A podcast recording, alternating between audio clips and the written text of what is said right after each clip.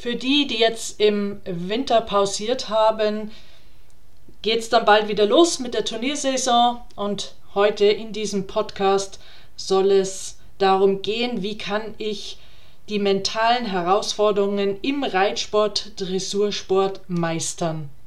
Und sicher ist auch für jemand abseits vom Turnier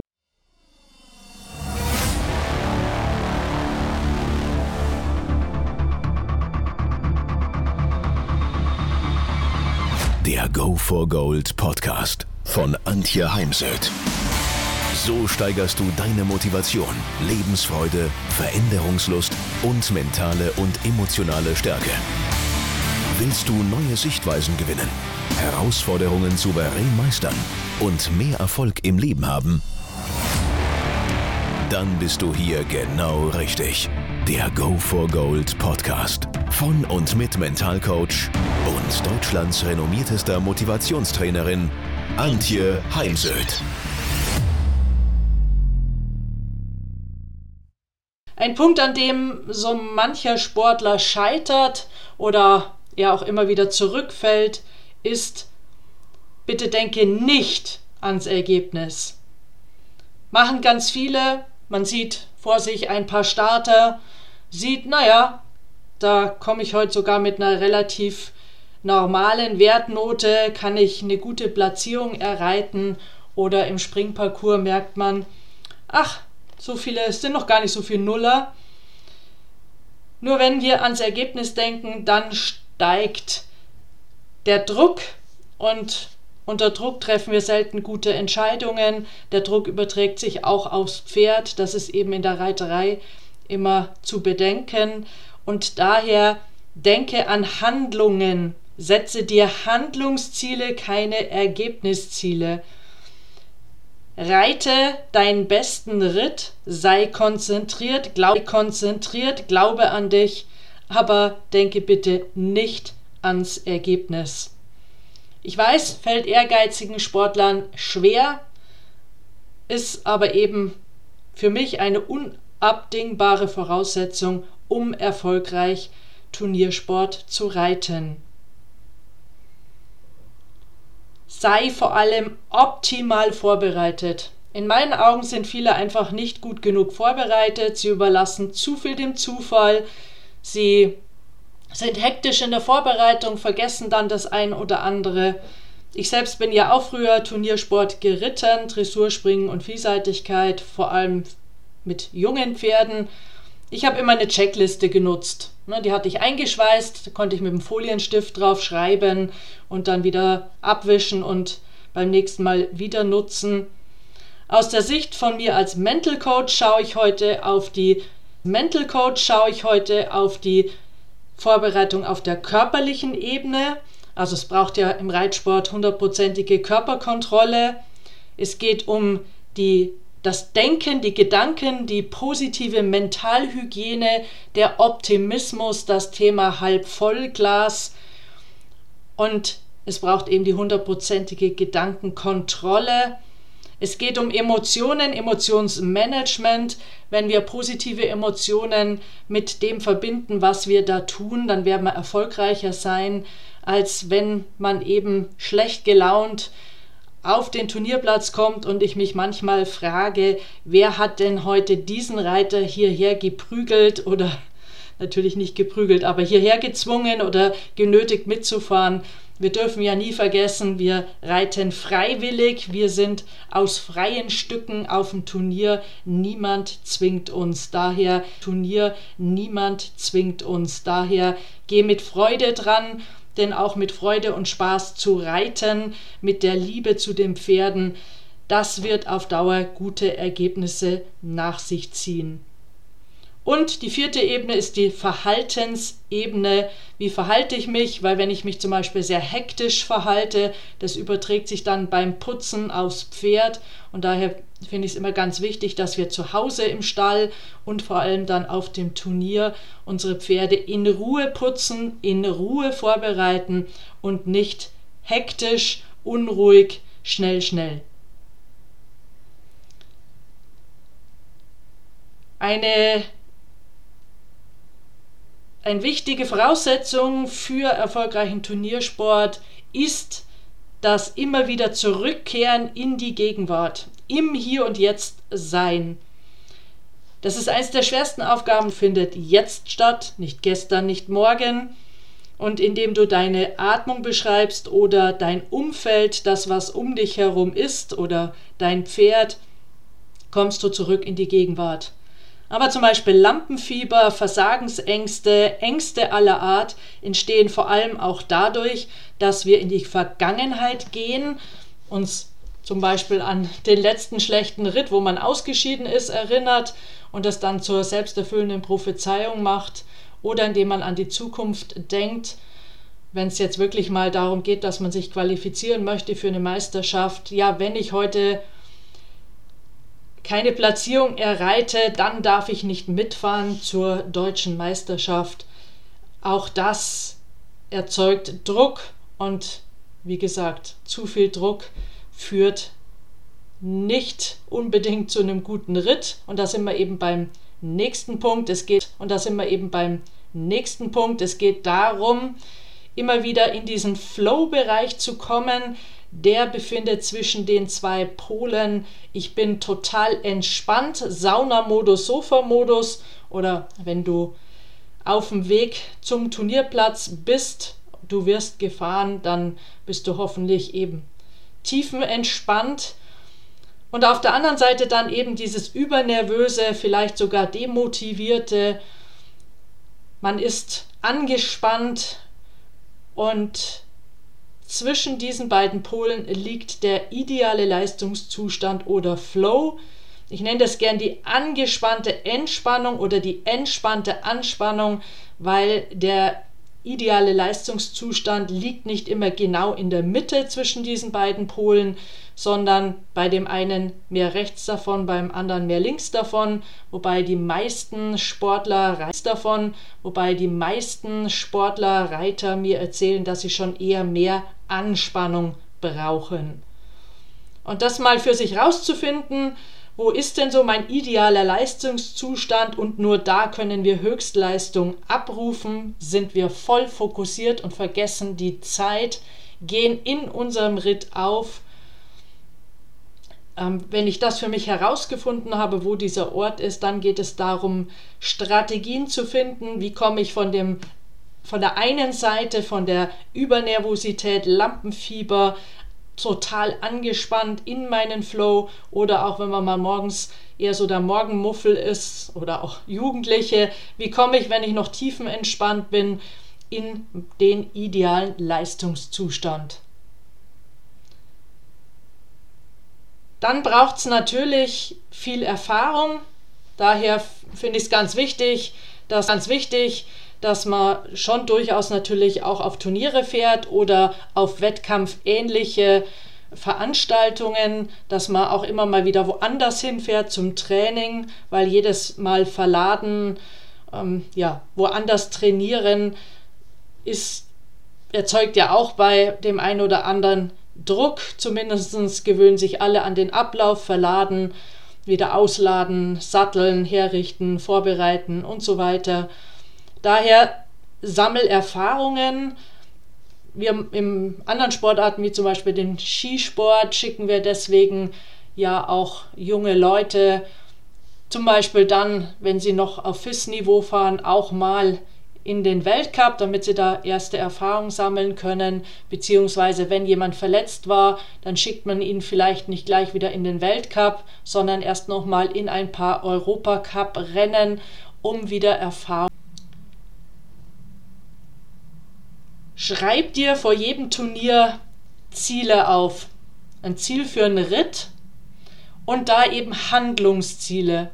Denn Ergebnisziele können wir kaum beeinflussen. Welche Note der Richter dir geben wird oder geben will, das kannst du kaum oder gar nicht beeinflussen. Aber du kannst beeinflussen, wie du reitest, wie gut du dich konzentrierst, wie gut du vorbereitet bist, wie sehr du auf Dinge wie deine Atmung achtest und daher formuliere Handlungsziele und im Training sogenannte Entwicklungsziele. Wo darfst und musst du besser werden, damit du eben dahin kommst, wo du mal hin möchtest. Das ist ja je nach Pferd auch abhängig von der Qualität des Pferdes.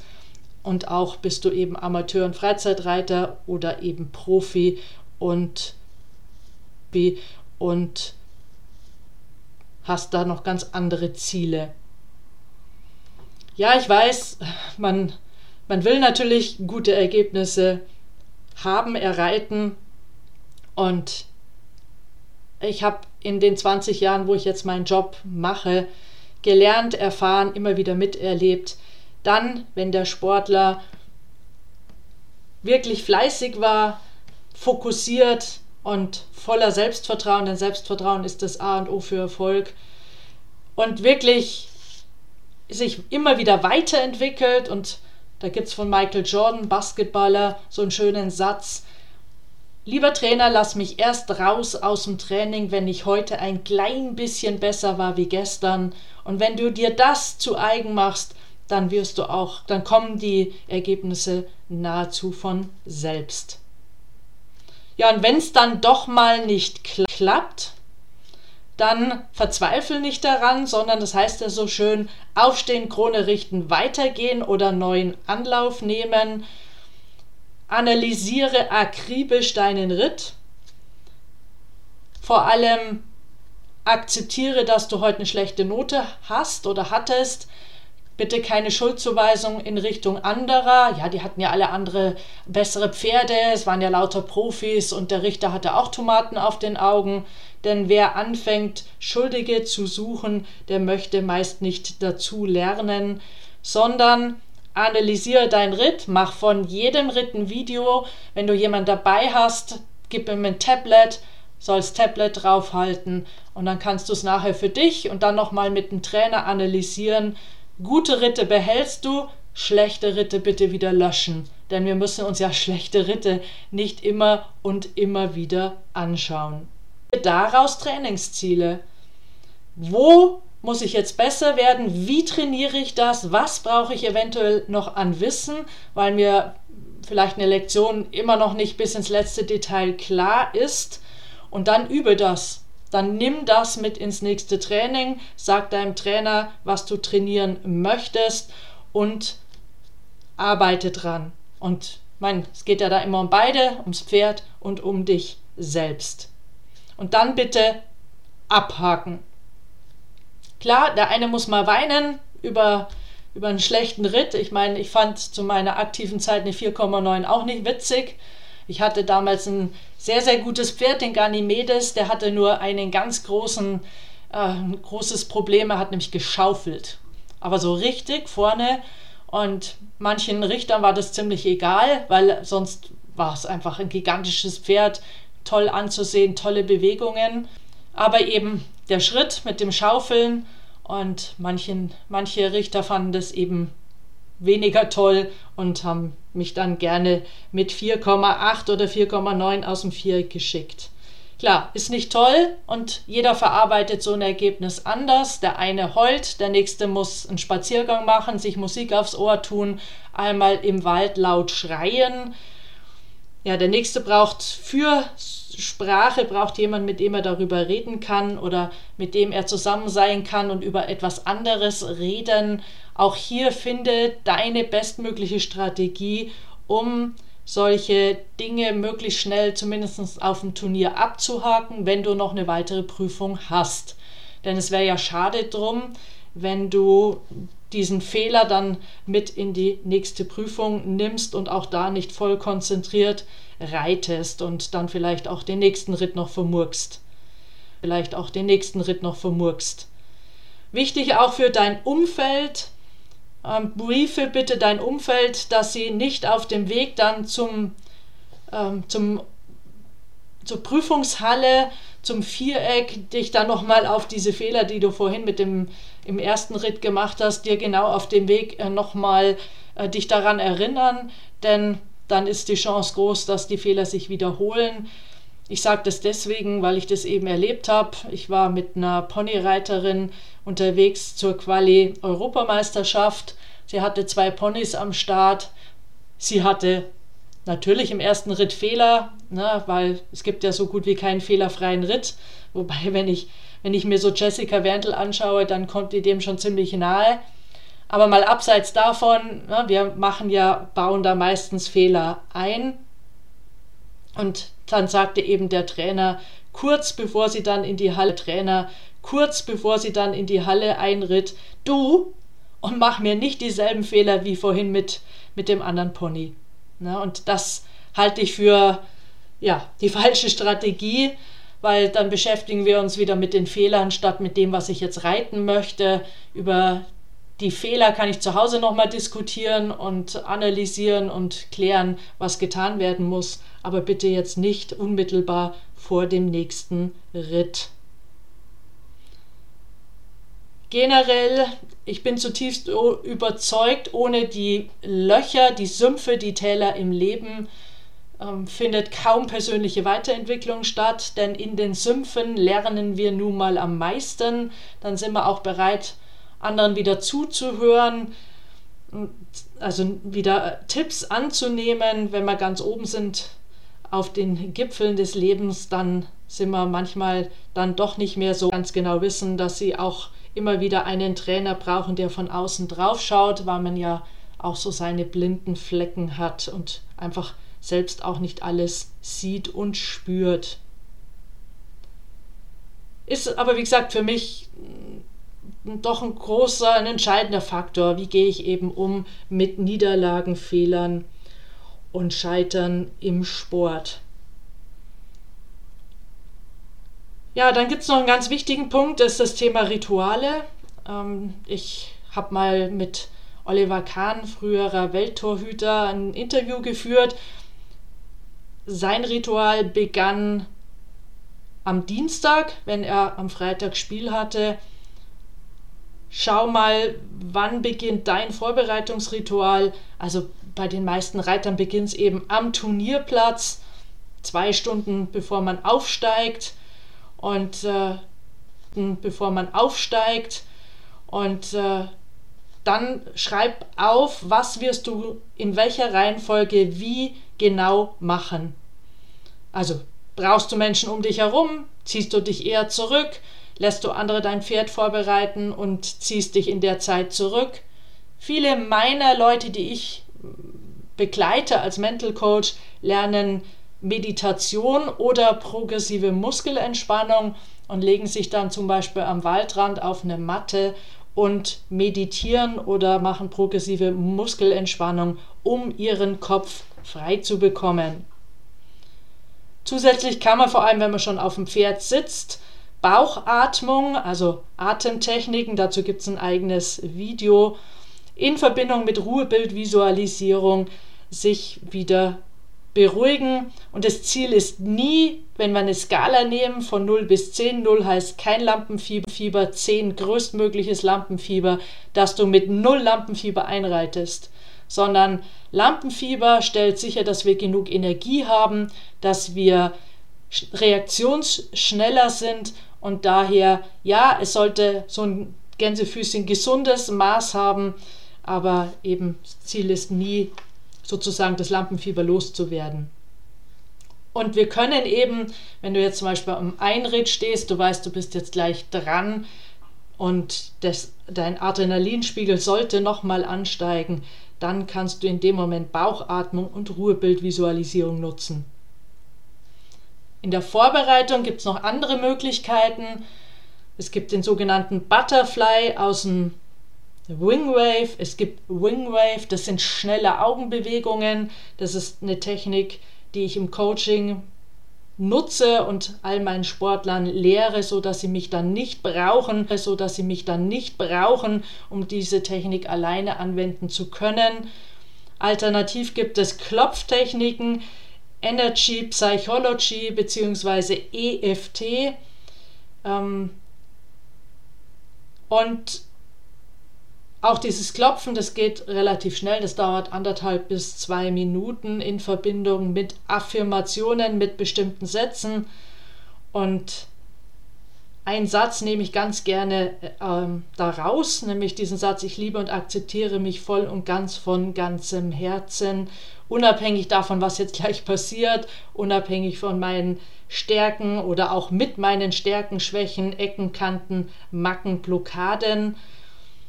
Und dabei kann man dann die Handkante klopfen. Der Handkantenpunkt ist, wenn du jetzt deine Hand zu einer Faust ballst, dann siehst du an der Handkante wie ein Fältchen so ein bisschen raus, diese Handkante da, und dabei den Satz sagst, ich liebe und akzeptiere mich voll und ganz von ganzem Herzen mit all meinen Stärken und Schwächen, Ecken, Kanten, Macken oder auch mit meinem Lampenfieber, mit meinem Lampenfieber, was dafür sorgt, dass ich jetzt gleich sehr fokussiert, voller Energie ins Viereck reite. Wenn du diese Technik anwendest, auch da melden mir immer wieder Reiter zurück, dass es ihnen hilft, dass ihr Lampenfieber zurückgeht. Wenn du mehr dazu wissen möchtest, buch ein Einzelcoaching, komm ins Seminar Mentaltraining für Reiter und Trainer. Findet im Schnitt dreimal im Jahr statt. Ich mache auch immer mal Infoabende dazu, mache mal so ein Einführungswebinar oder auch mal Online-Seminare, so ein Tag, wo du dir dann das Wichtigste nochmal aneignen kannst, wo wir es aneignen kannst, wo wir es auch üben, besprechen und äh, kann ich dann eben auch auf einzelne Themen eingehen. Ja, jetzt wünsche ich dir eine erfolgreiche Saison, was immer für dich Erfolg ist, ist auch für jeden was anderes. Geh mit Begeisterung ran, weil ohne Begeisterung ja, ist es auch schwierig im Sport weiterzukommen. Wladimir Klitschko hat mal ein sehr schönes, für mich in Gänsefüßchen Rezept formuliert für Erfolg im Sport. Und das möchte ich dir jetzt zum Ende noch mitgeben. Das ist zum einen, dass wir eben Ziele brauchen, sich Ziele zu setzen, dann sich zu überlegen, den Worst Case, also wenn ich jetzt hier einen schlechten Job mache, ich nicht fokussiert zur Sache gehe, was passiert dann?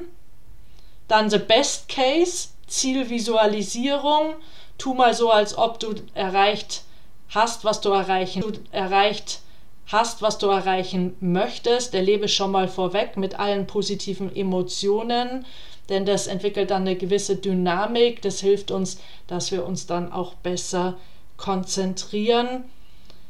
Und such dir Weggefährten. Ich meine, du hast vermutlich auf dem Turnier eh jemand dabei. Ein TT haben wir früher dazu gesagt, Turniertrottel. Heute nennen wir das ja Personal Equipment Manager, also PEM. Beziehungsweise ich bin schon zu meiner Zeit auch alleine gefahren, weil bei uns, bei mir war das alles sehr eingespielt. Meine Pferde sind ganz brav aus dem Hänger rein und raus. Da brauchte ich bloß den Strick auf den Hals legen und dann hat das funktioniert. Und manchmal braucht man eben genau die Person, vor allem wenn es um Meisterschaften geht, dann spricht die Person an, ob sie mitkommt oder wie sie im Laufe des Tages für dich erreichbar ist. Denn manchmal hilft es ja schon, erreichbar ist. Denn manchmal hilft es ja schon, wenn man einfach nochmal schnell WhatsAppen kann mit Video, sich da nochmal schnell ähm, ja, Ermutigung holen kann bei einem Weggefährten, einem Unterstützer, Förderer, Ermutiger. Und es braucht eben Besessenheit, Begeisterung, die überträgt sich ja auch auf dein Pferd, vergiss das nicht. Daher, ich wünsche dir eine Saison voller Begeisterung, Freude am Reiten. Wenn ihr mehr wissen wollt, dann geht auf www.heimsöd-academy.com bzw. www.antje-heimsöd.com. Dort findet ihr auf den Blogs viele spannende Artikel zu den Themen Motivation, Erfolg, mentale Stärke und Frauenpower. Und viele weitere Unternehmertipps. Denkt immer daran, wer will, findet Wege. Wer nicht will, findet Gründe. Ciao und bis bald, eure Antje Heimsöd.